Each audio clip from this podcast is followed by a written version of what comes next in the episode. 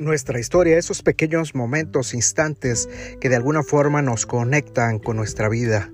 Esa historia, esos momentos, esos recuerdos que de alguna manera nos inspiran cada vez que los recordamos. Esos momentos en los cuales reímos, en los cuales nos sentimos felices, orgullosos, empoderados. No olvidéis los momentos que un día viviste, inclusive los agrios, los amargos y los tristes.